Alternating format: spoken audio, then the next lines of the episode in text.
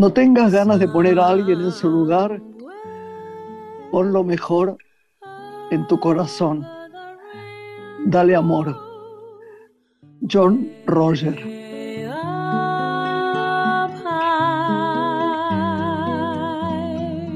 Hola. Buenas Hola, noches. Grace, Buenas ¿cómo tardes, noches, buenas noches ya. Un saludo para Hola, toda Lore. nuestra audiencia. ¿Qué tal? Invierno puro. Sí. Pero en la radio se siente uno bien, así que felices de encontrarnos una vez más. A eso sí, compartir la hoy radio es mágica. tal pero cual, debo reconocer-. Debo reconocer que detesto, detesto el invierno, lo detesto. Yo también. Mis pulmones le caen mal, todo cae mal.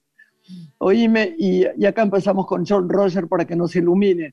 Este gran autor, orador y fundador de este movimiento de conciencia interior, ¿no? Como de otras tantas organizaciones espirituales y de autoayuda que vos siempre recuperás con sus enseñanzas, ¿no? Sus saberes y sus textos.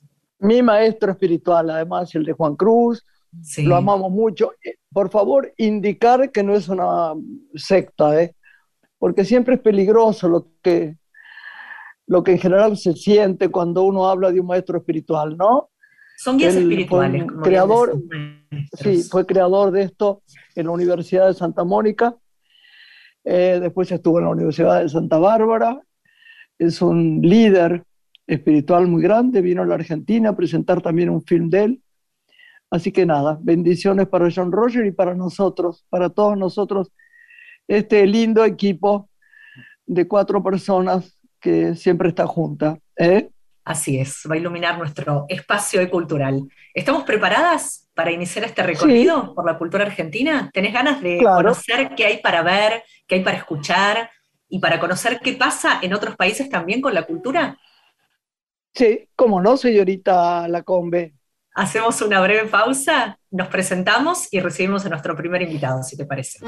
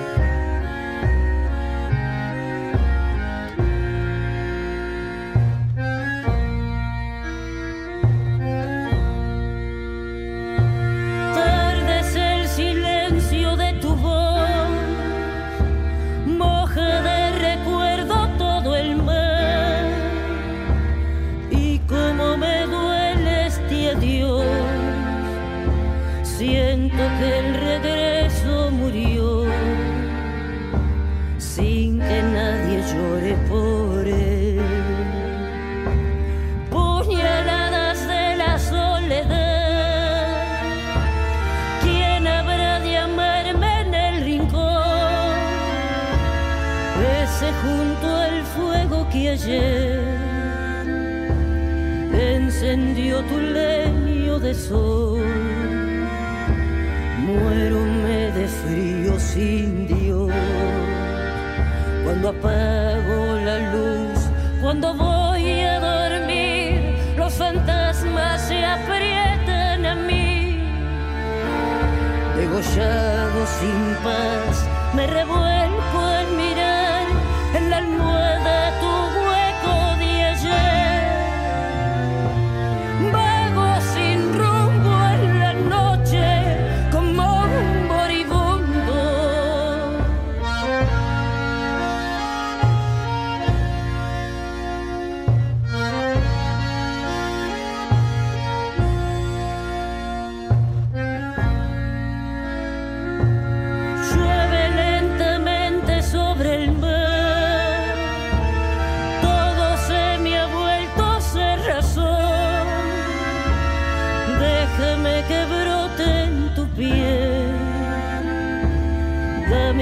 cigarrillo y después que el tiempo nos mate a los dos. Cuando apago la luz, cuando voy a dormir, los fantasmas se aprietan a mí. Degollado sin paz, me revuelco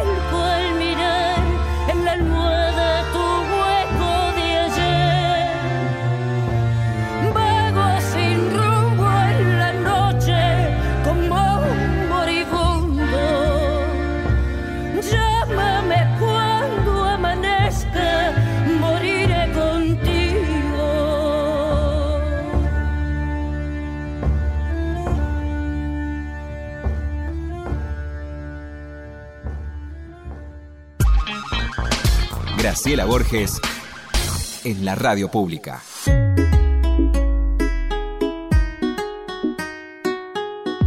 Lore, tenemos un amigo ahí, ¿no? Tenemos un amigo. Ah. ¿Estamos bien? Yo si estrenar, mira, yo si estrenar una película o teatro, ya estaría gimiendo del terror de lo que me fuera a decir esta persona que queremos tanto, pero que es más peligrosa que mono con chile.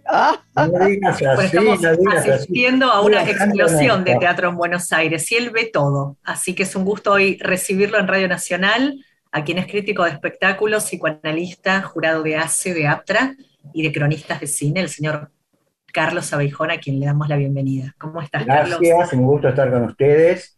Mira, eh, Buenos Aires es una, artísticamente creo que es una caja de sorpresas en todos los ámbitos.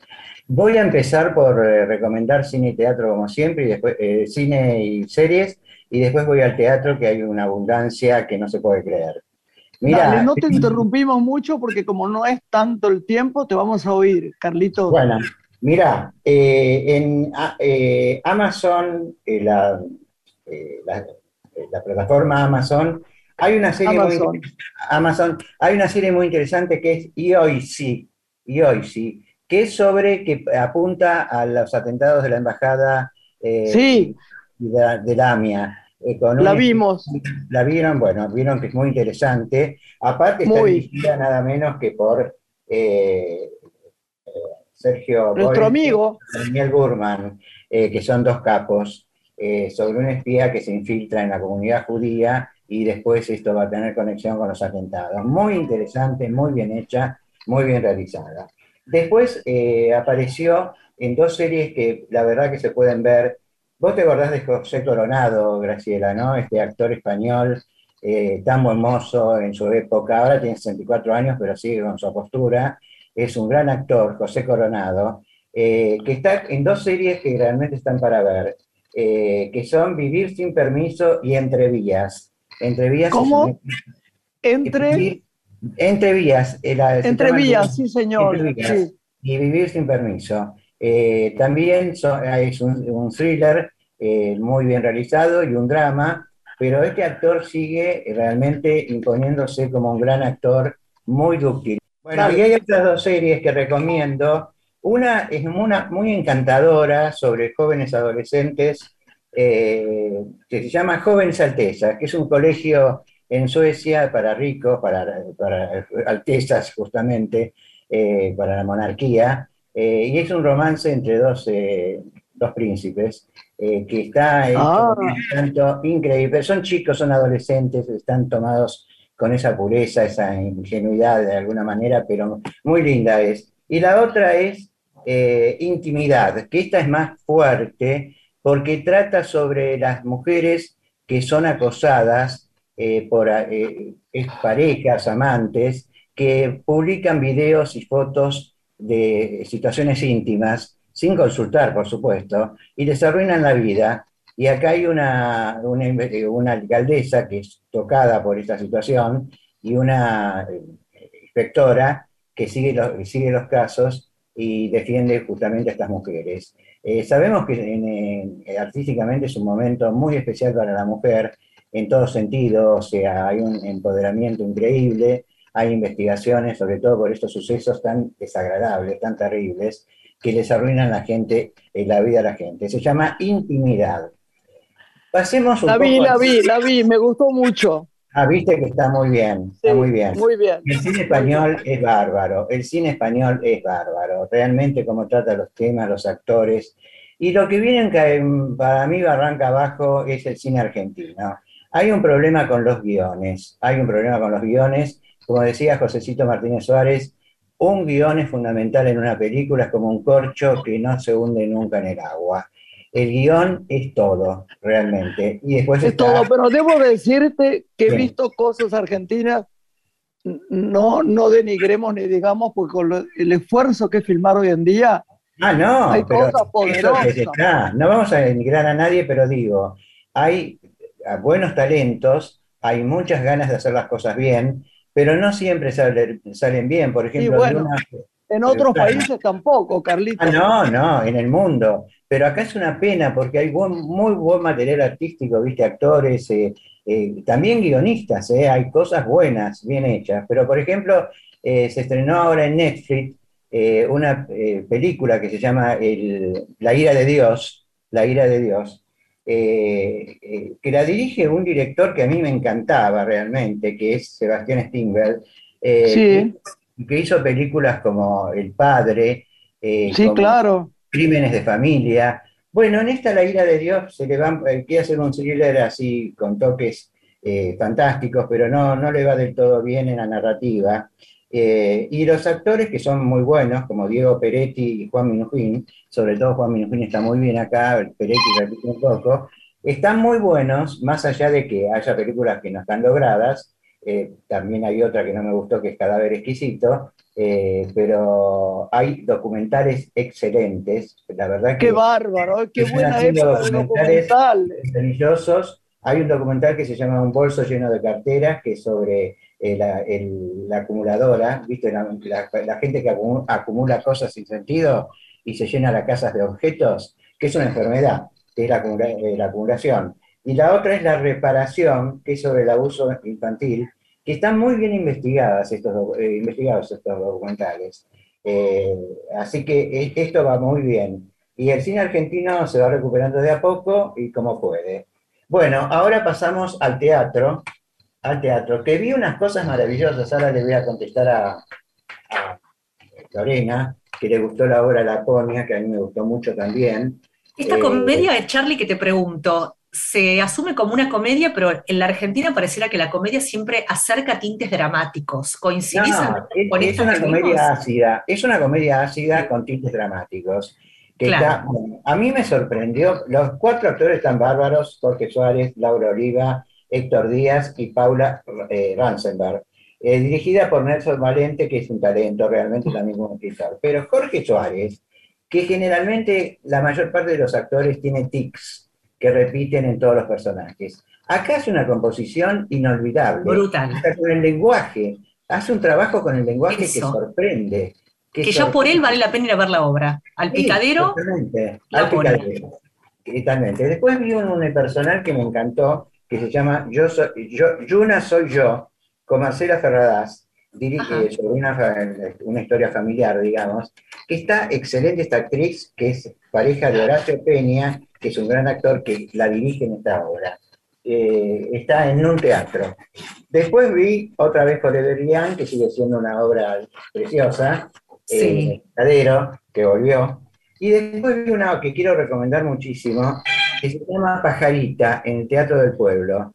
Es una versión bien hecha, no como algunos que hacen cualquier cosa con los clásicos.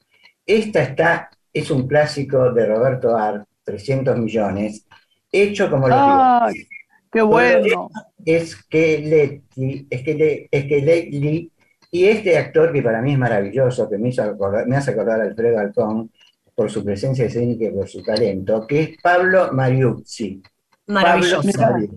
que es un actor maravilloso que está también en Estefano en este momento, eh, esta, esta obra de Discépolo, que hay dos versiones, una en el teatro en el andamio 90, y esta está en el Teatro La Máscara, dirigida nada menos que por Omar Núñez. Pero también acá hace un papel Pablo Mariucci, que es un actor con un futuro para mí extraordinario. Genial. Carlos, hay un espacio nuevo teatral que sería bueno que lo destaquemos, que se llama Castor y Pollux. No sé si lo has ah, visitado. En la calle Tacuarí, 955 en San Telmo, que lo creó Lino Patalano con escenografía corpórea que tomó del Maipo.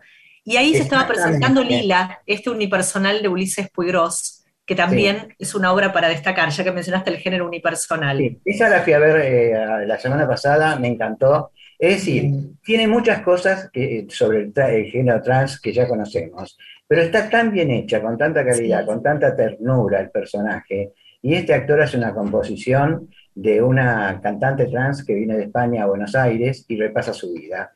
Precioso espectáculo, precioso lugar, muy lindo para ir, para disfrutar en pleno San Telmo. Eh, Hay un espectáculo, Carlos, que quiero anticiparte como estreno porque seguramente vas a ir, que se estrena el 8 de julio que se llama Sí. Eternidades. Lo va a dirigir Pablo Borlero, el libro es de Luis Longhi, y van a recrear a cuatro divas argentinas, Zuli Moreno, Libertad Lamarque, Tita Merelo y Fanny Navarro. Esto se está Ah. gestando. Mira qué bien. Sobre Y cuatro Borrero- divas. Borrero va a hacer una infantil ahora en, en el, en el teatro que está en La Boca. Claro, Va a volver con Mi Don Imaginario, que se estrenó en el Sí. FIBA, en el complejo del Parque Centenario, al aire libre, en pandemia, y ahora estrena formalmente esta obra homenaje a Carlos Gianni y a Hugo Midoni. Está haciendo también saltimbanquis para todos los chicos, ya como Sí. anticipo de las vacaciones de, de invierno. Y quiero destacar algo, quiero destacar la gente que hace cosas por la cultura, ¿eh? Eh, como es eh, la apertura del Teatro Apolo, eh, que realmente fue, está hecho como los dioses, porque hay muchos teatros que- señor. que Muy se bien. renuevan, que se renuevan, que, que- pero este se hizo de nuevo, en el mismo lugar donde estuvo el teatro eh, Politeama, eh, dije Apolo, es Politeama, eh, eh, con, con nuestro querido director, ¿cómo se llama? Bueno, se me fue ahora.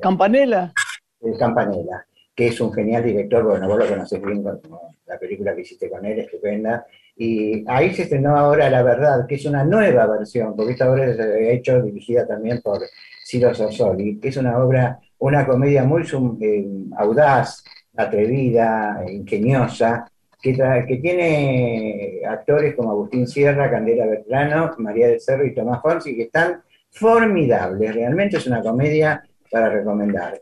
También en Regina se renovó el Teatro Regina, que está nuevo, y Aníbal Sí. Cayano presentó un musical precioso que se llama Fuimos a verlo, Carlos. Cuatro Sí. veces fui a ver ese musical, conté a Graciela, porque aprendo tanto de danza. Pero no es precioso, o sea, él dice que se Es extiende precioso. demasiado, es cierto, está, tal vez está un poco largo, pero está tan bien hecho todo que no podés descartar nada, realmente. Como dice Graciela, está terminado a mano, como aquellos espectáculos que hacía en sus inicios Bottom Tap y Jean-François Casanova, que cuidaban todos los detalles del sí, vestuario. sí, Es un totalmente. espectáculo digno de ir a ver y va a estar todo julio en el Teatro Regina. ¿Cuánto mejor está el tema teatro que el tema cine? Totalmente. El teatro, escúchame, se abren teatros por todos lados, tanto en el off como en el teatro comercial. Ahora se va a abrir el Odeón, que hicieron dos teatros en el lugar donde lo tiraron abajo, que fue un crimen, un crimen cultural. de- de- de- ¿Vos no viste una, una, vos no viste una chica que hizo un unipersonal, eh, Sheila Lemerov, que hizo una cosa sobre Eva Perón? No. No, no lo vi, no lo vi ese. Ah, yo creo, ojalá que sigan, porque parece que es muy bueno. Mira, Es y vuelve la. Piaf, Carlos, también, en el Vuelve la liceo. Piaf ahora en julio, vuelve la Piaf eh, y se estrena en el Coliseo, eh, ¿cómo se llama? La obra esta que espero que Corina Fiorillo se ponga las pilas eh, de una vez por todas, porque después de, de lo que hizo últimamente, Dios mío. Eh, Network, se estrena Network. Pero no nos olvidemos de hablar de Come From Away, que es un Espectacular. estupendo, a nivel de Broadway, por favor. Es- La dirección es una propuesta de relojería, cuasi matemática hecho el montaje, y la banda Totalmente. Rosso es impactante, de música balcánica, ¿no? Que es uno de los destaques, creo que es de ese Sí. musical del Maipo. Sí, sí, están todos muy bien realmente. Y vi un pequeño espectáculo que, que- que a mí me encantó, que se llama eh, Las Cosas Maravillosas. En el, Ay, sí, es precioso ese espectáculo. precioso. Después, ¿qué más vi? Vi en el, en el Cervantes, que está poniendo cosas muy raras el Cervantes, ¿viste? Eh, con mucha creatividad, pero algunas son en plomo, pero esta es preciosa, que se llama Medea, eh, Medea Meditativa, eh, que la dirige eh, Emilio García Hueli, que es un Ah, director que es un que vuelve- creador. la- de la vuelve experiencia, ¿no? Todo de los esta obra, vuelve al periférico de los objetos, y tiene un Ah. gran trabajo de Maricel Álvarez, realmente. Eh, Para apuntar. o sea que, mira, hay, hay un montón de cosas para ver en Buenos Aires, eh, realmente, eh, a ver si me olvidé de algo. eh, espera, creo que no, porque tenía esto, Medea, las cosas maravillosas, eh, y no, está todo. Y quería reco- recomendar siempre, mejor dicho, agradecer eh, a Udeva los libros sobre teatro que está sacando últimamente, que son fantásticos. Eh, Y se vienen varios estrenos, como dijimos recién, sigue el teatro, sigue el cine, por supuesto, también, y volvió, ahora que hablé del cine, una joya eh, en copia pero nuevísima, en 4K, de Ana Magnani. y Pasolini. Que Ana Magnani no es una actriz, es una fuerza de la naturaleza. No, no, no, no, impresionante. Algo, algo impresionante. Me alegro de Y que yo he tenido la felicidad de tenerlo y de quererlo y de conocerlo, quererlo, bueno, en tres días no mucho, pero admirarlo a Pasolini, así que Ay, para Dios mí es una maravilla. Bueno, Carlitos, nos tenemos que ir. Estamos felices en que hayas estado. La próxima vez nos contás más cosas. Dale, Por supuesto, por supuesto. Dale. Lorena, Carlos, Lorena, un abrazo también a vos. ¿eh? vos Porque- también, hasta pronto. Hasta pronto. chao, mi amor. Chao, Graciela, gracias por todo. Chao, mi amor. Cariño. Hacemos una breve pausa y recibimos a nuestro próximo invitado. Dale, beso.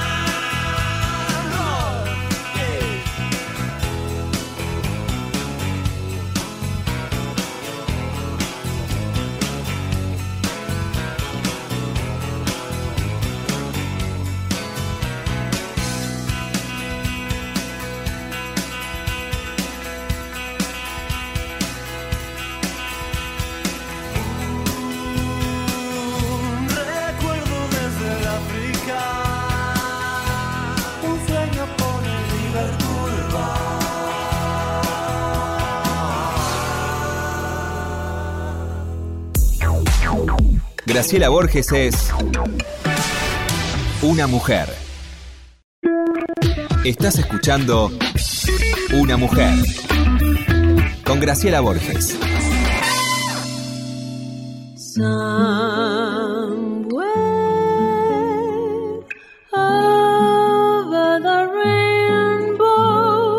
Lore, qué placer enorme el- en, en este momento, en, en- en esta grabación nuestra, la gente sabe que estamos grabando, de tener a través del río, donde yo le mando besos con el viento, a uno de mis mejores amigos, más sabio, con el que he vivido ganadas y perdidas durante toda nuestra vida, porque las perdidas tienen mucho que ver para la maestría, y que es una de las personas con las que más, he- in- inclusive he hecho viajes con él, muy divertidos, algunos no los podemos contar, No, porque no, no. serían largas historias.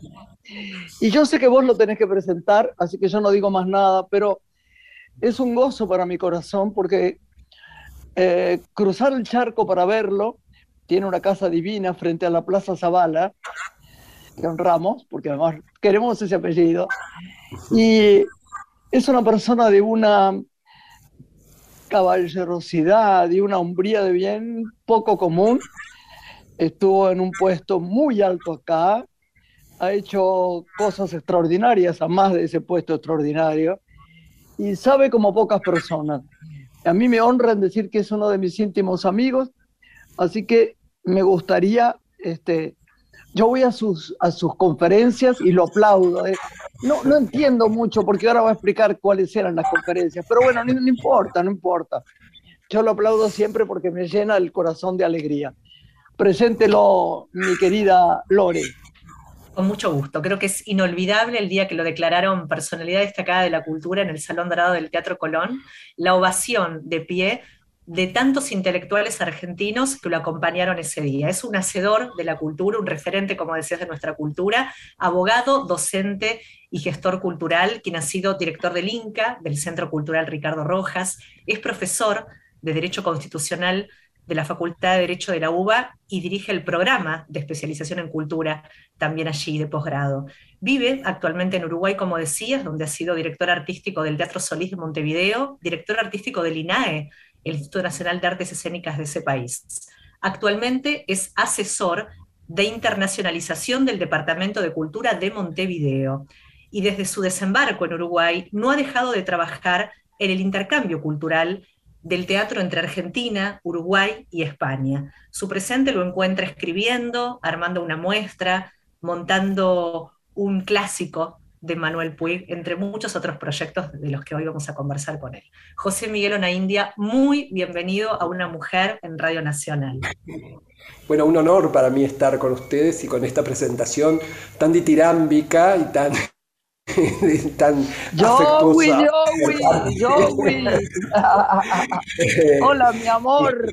Maravillosa, muchísimas gracias, me alegro porque bueno, nos estamos viendo además, este, no solamente intercambiando, así que es un, un gran placer poder, poder verlas, que con, con- con estos eh, eh, problemas que hemos tenido últimamente, cruzar el río no, no ha sido muy factible y entonces, eh, bueno, Pero ahora parece que sí, ¿no? Ahora que ahora sí, ahora ya está, ahora ahora sí, ahora ahora realmente no tenemos más restricciones y bueno, entonces esperemos que, que nos podamos encontrar. Pero bueno, un placer, eh, le- les agradezco muchísimo estar ustedes, compartir este este momento con ustedes.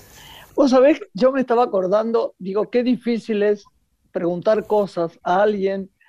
Mira qué curioso, que uno conoce tanto.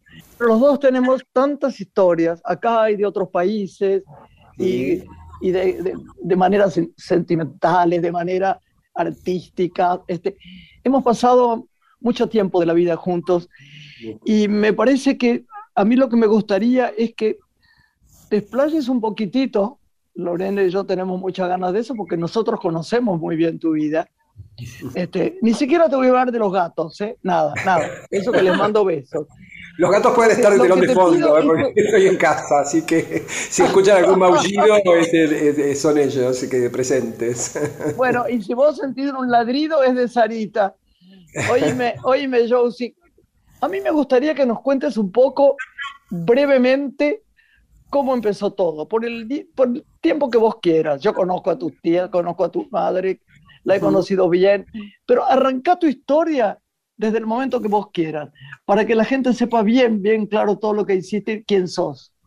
Bueno, muchas gracias. Eh, mira, yo creo que mi- en mi historia hay como, como la, la- la gente ve dos caminos com- como paralelos y que en realidad para mí es el mismo, que es el camino del- de, del- de las artes o del- de, la cultura y, y del derecho. Como yo no sentí, eh, siempre tuve una, una gran admiración por, por- por- por las artes de todas las expresiones.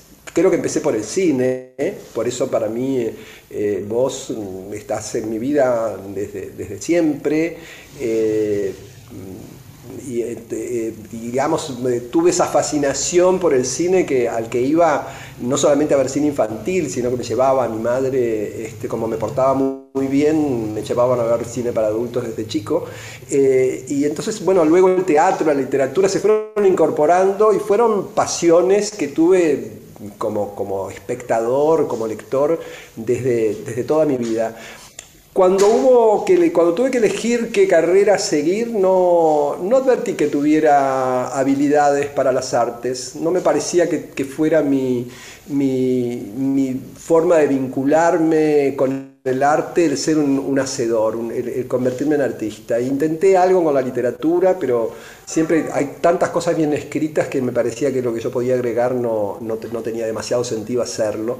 Por lo tanto, elegí el derecho eh, como profesión eh, y no sin dudas, ¿eh? no, no, no quiero acá... eh, em, pe- pensé que a lo mejor no era el camino, pero era el camino de trabajo y de la posibilidad de- de- tener una profesión que me, que me- que me diera un buen un, nivel de vida. Y, y a través del derecho llegué a la cultura desde otro, de- desde otro camino. Llegué a la cultura en eso que ahora se llama gestión cultural, que a mí mucho no me gusta porque me parece más como gestión, me parece como si estuvieras organizando y que en realidad para mí es una gran vocación, que es el, Claro. el- el hacer cosas para que los artistas se desarrollen y se luzcan. Tampoco me gusta ponerme el rol de productor porque como no tengo plata y no invierto, no tengo lamentablemente, creo podría, pero no tengo mentalidad empresaria. En todo caso creo que si tuviera eh, una posición muy deshogada o sería un mecenas, pero nunca un empresario de la cultura. Eh, pero sí eh, estoy en la organización y tuve en eso también grandes maestras. ¿Te acuerdas Utah- de Utah Olson, Graciela, este, la alemana, Sí, claro. que era presidenta de la institución Wagner? Eh, bueno, con Adorada. Que- adorada persona, y yo empecé muy joven.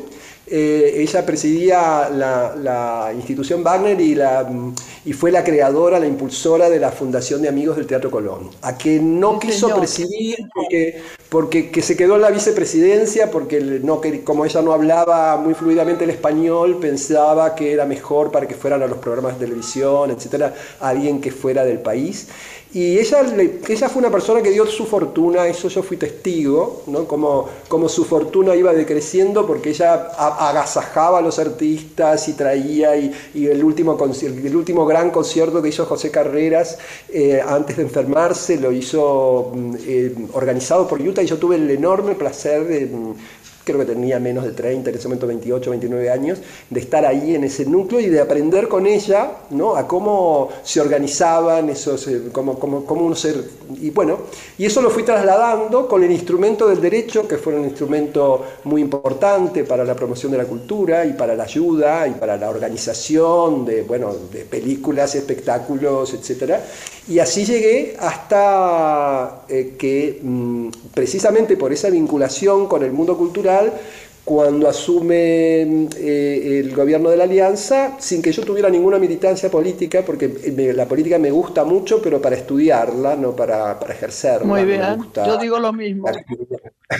me gusta estudiar y además mi académicamente, como lo dijo Lorena, enseño derecho constitucional, que es prácticamente es, es derecho político para no, sea, es, estudio de las constituciones y siempre tuve una, una gran vocación. En mi casa se hablaba mucho de política, pero tampoco se militaba.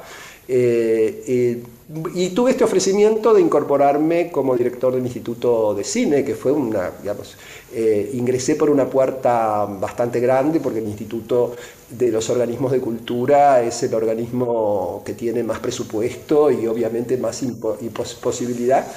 Y ahí tuve una enorme suerte porque me tocó un momento muy difícil para el país económicamente y políticamente, pero un momento maravilloso para el cine, porque era el momento en que confluían las nuevas generaciones, aparecían que contigo los veíamos eh, en el Bafisi, me acuerdo cuando eh, se presentó Sabes Nadar, pero ese mismo año se presentó la película de Rechman y la película de Trapero, bueno, y justo Llegué cuando vos filmabas, eh, eh, empezabas a filmar. Así, la, la primera película que se filmó en mi gestión como director del instituto fue La Ciénaga, película que Sí, conocí desde, desde que Lucrecia te llevó a ti el, el guion a, a tu casa. Eh, entonces fue un momento bastante eh, especial porque coincidió con esta nueva generación, también con una generación de productores eh, que por las nuevas formas de, financiación que tenía el instituto también se incorporaban, eran las primeras películas de Polka, las primeras películas de Telefe, eh, entonces fue un momento realmente muy breve, eh, por so- solamente dos años, pero para mí muy fructífero eh, en lo personal y creo que bueno, quedaron algunas películas como La Ciénaga, digo, bueno, hay películas muy emblemáticas y muy diferentes que, que tuve el placer de poder promover desde, desde el Instituto de Cine o de coadyuvar a, a eso y a, y a la presentación internacional. Creo que con, ¿te acuerdas que compartimos en un festival de San Sebastián? Este, Todo. Ah, no, eh, hemos ido a muchos eh, festivales con mucha muchos alegría. festivales, pero con La Ciénaga que ya no, no competía, sino que iba como película casi de culto, ¿no? Era era una película Sí, de culto. claro. Las dos películas de culto latinoamericanas eran Amores Perros, la mexicana, y, y- y- y La Ciénaga, ¿no? Eh, eh, así que fue, la, la verdad, para mí un- una, una gran experiencia. Creo que fueron dos años. eh, Vos sabés que todavía en- es- fueron los dos años en, en este, eh, en este siglo donde más gente fue a ver cine argentino. Sí. No, Quiero no, no destacar, fue- eh, sí, sí, en relación a eso, José Miguel, de, de tu gestión en aquel momento en el Inca, que nunca se vio que los integrantes de la industria del cine pidieran para que te quedaras, que no terminara tu gestión, ¿no? Por todo lo que Es se verdad. hizo, todo lo que se ordenó y se organizó. Al igual que lo que pasó en el Centro Cultural Rojas, cuando estuviste a cargo. sí. La cantidad de, de cursos, ampliaste la oferta de cursos, se realizaron muchísimas actividades culturales como hasta entonces por ahí no se había visto, ¿no? Y esos creo que fueron El los Rojas legados que fue, fue divertido porque me tocó dirigir un, un un centro cultural de la universidad, eh, el centro de las vanguardias, ¿no? Era casi como, como en ese momento el Rojas era como un símbolo de las vanguardias, siendo ya una persona adulta, digamos, siendo generacionalmente, estando yo muy, muy eh, lejano a esas nuevas, a esas nuevas generaciones y realmente fue un, también fue más breve todavía que, que, el, que el Instituto de Cine, eh, pero, pero lo viví con mucho entusiasmo y además estuve eh, acompañado por, por gente maravillosa como Jorge Dubati, Daniel Molina, María Moreno, era todo el grupo, yo decía que, hacíamos gobierno parlamentario porque cada, cada área tenía, tenía un titular diferente. Y yo todos los viernes les propuse, cuando yo asumí la dirección, que hiciéramos una reunión, como una reunión de, de gabinete. Y realmente eh, el reunirme con gente tan inteligente, con gente tan creativa y también incorporé gente muy joven a, la- a las áreas que estaban vacantes. Estuvo Sergio Wolf en cine, Matías Umpierres, que hoy es una figura internacional y que en ese momento tenía 25 años, este, estuvo a cargo de teatro. Eh, bueno, y no, Todo este recorrido, José Miguel, después te llevó a, a ejercer también diferentes cargos en Uruguay, ¿no? Y allí por ahí queremos ahora viajar con, con Graciela pensando en la diversidad del teatro uruguayo, en lo que hace lenguajes y estéticas, que realmente lo instaló el Teatro de Uruguay en la escena internacional con gran proyección. ¿Cómo lo describirías para aquellos que no tuvieron la oportunidad de ver teatro uruguayo y qué lo distingue de nuestro teatro, que también está en plena efervescencia en este momento? Sí, vos sabés que son eh, dos ciudades, Montevideo y, Buenos Aires, son dos ciudades eh, cercanas pero muy diferentes, son muy distintas. Y en el teatro también son distintas, porque eh, mm, Uruguay en general y Montevideo eh, en particular eh, es un país y es, un- es una ciudad donde la institucionalidad es mucho más fuerte. ¿no? Las instituciones, por ejemplo, aquí existe la Comedia Nacional, que es el único elenco estable de actores que va a cumplir este año 75 años. ¿no? Sí, Que, es verdad.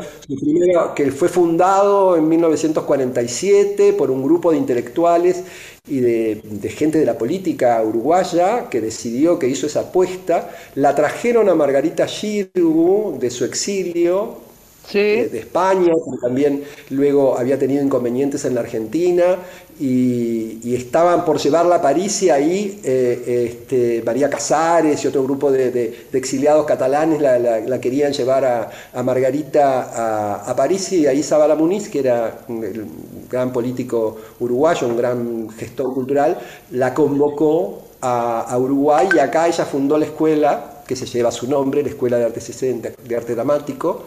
Margarita lleva su nombre, formó a una cantidad de, de alumnos, algunos como Estela Medina o Telma Viral, fueron alumnas directas de, de Margarita, ¿no? Telma, de- Telma va a la Argentina.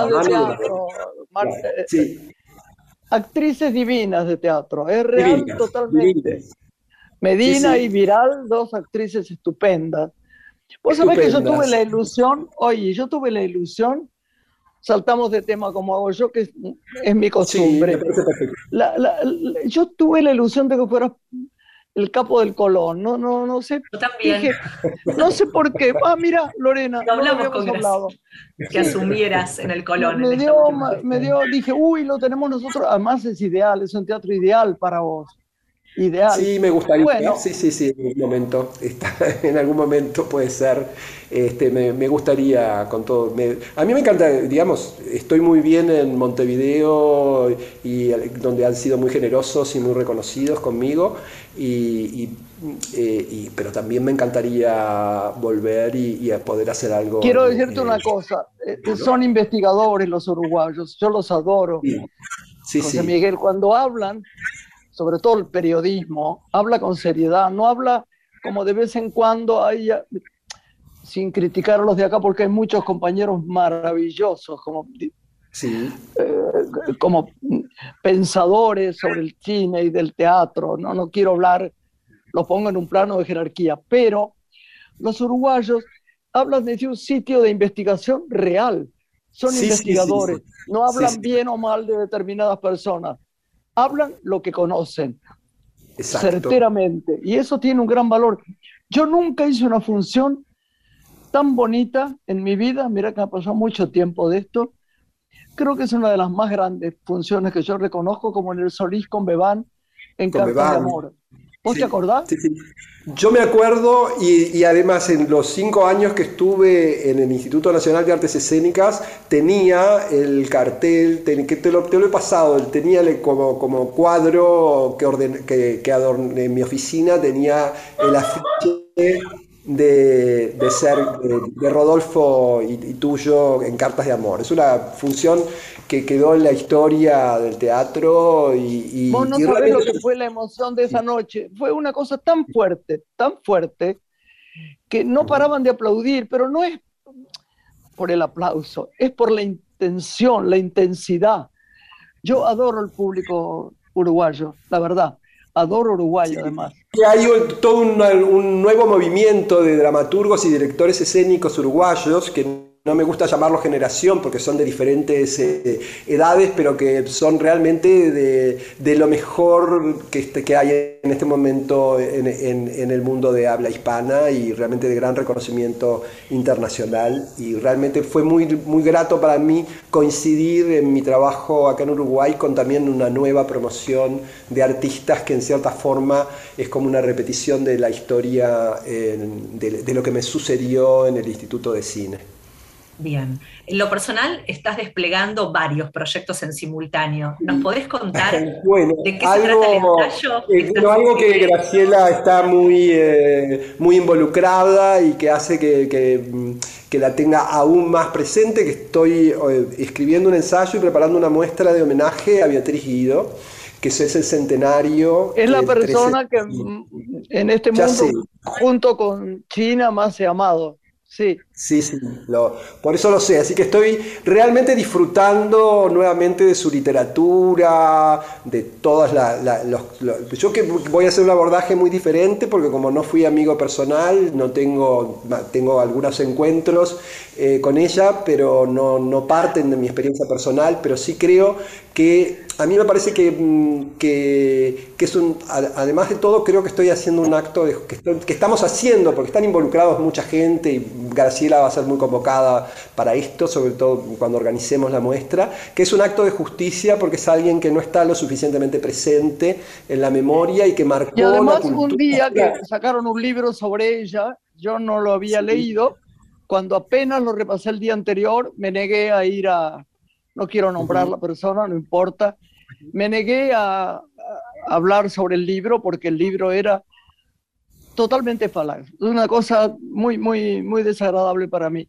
Así que yo espero que se haga justicia de una mujer Sí. que amo. Y además, Josie, deberías venir para acá un poquito a Sí. festejar los 100 años de la joven Beatriz Guido. Por su- Exactamente. Voy a ir, voy a ir, por supuesto. Voy a ir. ¿Fue José Miguel una de las novelistas más leídas? Beatriz Guido junto a Fue eh, El incendio y las vísperas fue la novela Más leída de la década del 60 y la que eh, hay hechos que son increíbles. Beatriz Guido tiene una felicitación del presidente Frondizi por su novela Fin de Fiesta, que yo creo que es su gran obra literaria, ¿no? que tú, vos tuviste la, la, la protagonizaste en la versión cinematográfica, pero la novela es una novela que debería ser de lectura obligatoria para, en la Argentina. Una la maravilla, sí, señor. Es una maravilla, una maravilla. Y El Incendio es una novela eh, que se vendieron, yo tengo la edición número 26 de 10.000 ejemplares eran las ediciones en ese momento. O sea que en una década se, vendió, se vendieron casi 300.000 libros cuando la Argentina tenía 20 millones de habitantes, no 47. ¿no? O sea, cuando Ella dedicó, ella dedicó el libro, digo, para, a su padre. ya no tenemos que ir, que decía, a mi padre que murió por delicadeza. Exactamente, exactamente. Bueno, Josie, te queremos, acá estamos las dos que somos fanas tuyas. ¿eh? Somos tus fans Ya y no queremos dejar de destacar que se viene el beso de la mujer araña en España, José Miguel, otro de tus De proyectos. España, sí, sí, la te va a encantar Graciela con, con Eusebio Poncela, lo protagoniza Eusebio. Y lo- Te Eh, quiero, te con un quiero. abrazo. Gracias. Gracias, mi amor. Voy a decirte algo, no gracias. te, no te ha pasado una tarde, estás igual de buen mozo. Bueno, igualmente, gracias. Vos No, estás divina. Gracias. Chao, mi Hasta amor. pronto. José Miguel, gracias. Gracias a ustedes. Un beso grande. Nos Un vamos. beso, hoy. mi amor. Qué buen programa, ¿eh? Hermoso. Que tengan un lindo fin de semana. Sí, sí, sí. Bueno, la semana que viene, si querés, te veo. Dale. Nos encontramos el viernes aquí, en Radio Nacional. Dale, un beso grande, grande. Una mujer se ha perdido. Conocer el delirio y el polvo.